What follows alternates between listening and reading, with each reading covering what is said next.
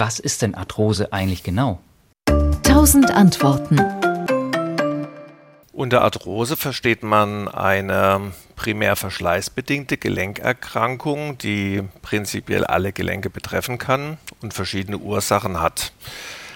Der Arthrose gemein ist letztendlich ein Missverhältnis der Tragfähigkeit und der aktuellen Belastung des Knorpels. Und dieses Missverhältnis führt im weiteren Verlauf zu Knorpelabrieb, zu einer Entzündung im Gelenk und damit wird ein Teufelskreis in Gang gesetzt, der letztendlich zu einer Beteiligung des ganzen Gelenkes, sprich nicht nur des Knorpels, sondern auch des darunterliegenden Knochens, der Gelenkkapsel und der Muskel- und Sehnenansätze führt. Die Veränderungen im Gelenk sind chronisch, schmerzhaft und führen zu einer Funktionsbehinderung.